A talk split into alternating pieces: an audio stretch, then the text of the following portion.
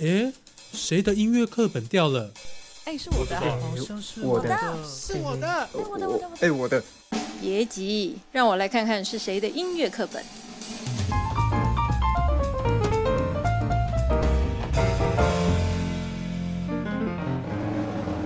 Hello，各位观众，大家好。您现在收听的。是《哎，谁的。音乐课本掉了》？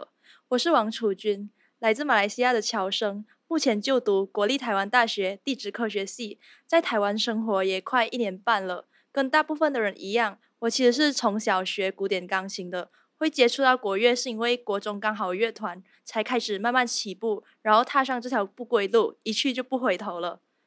来台湾念书的这段时间，我也看到了很多不同的东西，再加上我自己加入了台大旋风国乐团，所以接触音乐圈，特别是传统音乐这一块的机会变得很多。然后也认识了很多人，有国乐，有西乐管乐，有音乐系，也有非职业，但其实实力超强，还有很多真的很热爱音乐、志同道合的朋友们。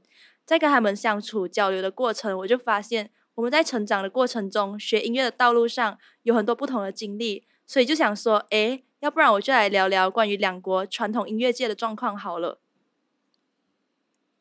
我个人能感受到的差别是，台湾在师资的方面真的充足很多，而且各地的学校都有开设国乐团，多数人在小学的时候就有机会接触到，就算不加入。它在社会中也较为普及，就不会让大家觉得国乐这么一个存在是很陌生的。再加上政府文化局的配合与支持，像是每年固定举办全国赛、国乐节，给学生提供了一个很好的平台和发展环境。还有音乐班的这个部分，我觉得台湾在音乐教育的体制算是比较完善的。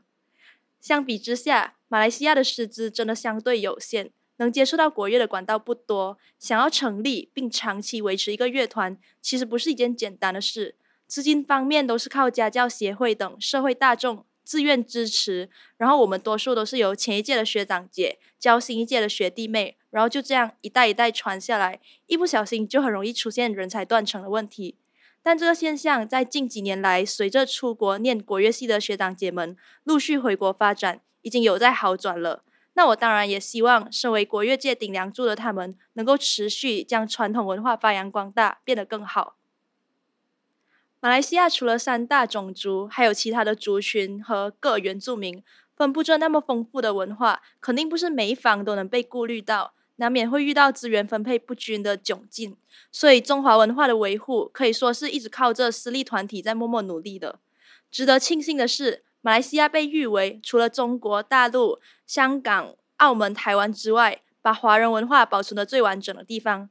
这听起来是挺令人欣慰的，证明了我们一直以来的付出，所有的努力是有效、值得的。下面就来谈一谈我亲身经历算是比较特别、印象深刻的活动，还有一些比较新的尝试。其一是我母校的学弟妹新民国中华乐团，在刚过去的九月受邀到县教育厅的表演。我们可以先一起来听听看。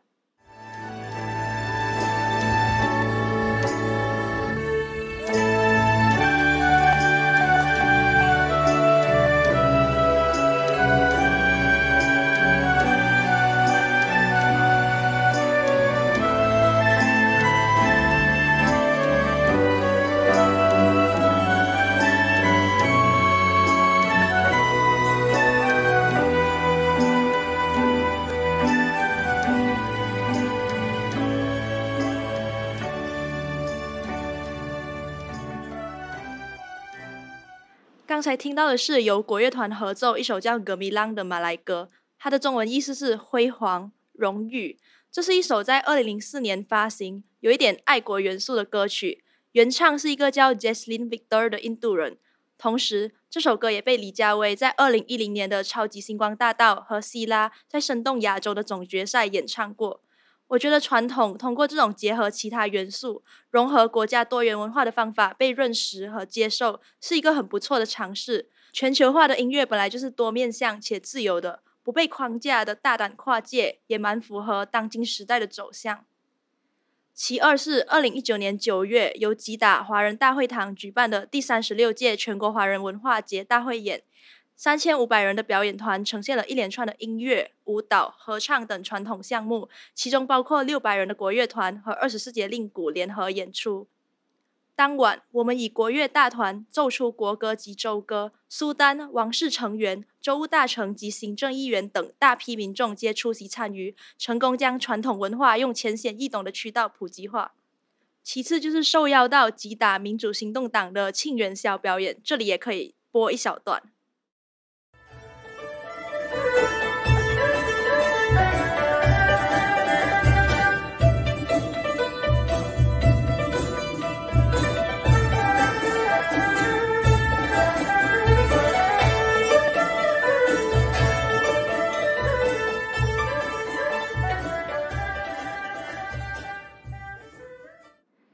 就是很普通的新年曲目啦，但是能让国乐有机会出现在几乎都是全马来人的场合里，实在是一个很大的突破。而我始终坚信，是金子总会发光，不论在多么竞争的环境里，只要愿意持续努力，最后一定会争取到更多的资源与机会。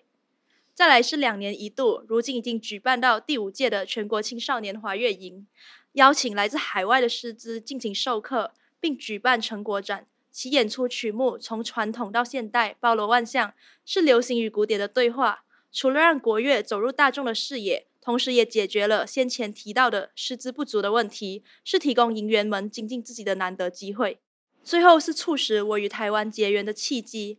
马来西亚和乐实验团与新竹县立国乐团的交流互访、联合音乐会，以及竹堑国乐节、桃园国乐节等的客串演出，我们用全新的编曲手法。重新演绎邓宇贤等人的名曲连奏、台语歌谣、校园民歌等经典不朽的曲目，以更多元的视觉来复古台湾近代音乐史的缩影，用熟悉的旋律唤起大家内心深处的回忆。近年来，台马两地不断为国乐交流而努力。为的就是让更多华人及非华人欣赏中华传统之美。除了期望有越来越多民众愿意踏入音乐厅，更进一步接触我们，更期待有更多年轻学子加入学习国乐的行列，成为传承传统的下一代接班人。疫情期间无法进行实体活动，使一切推广变得更为困难。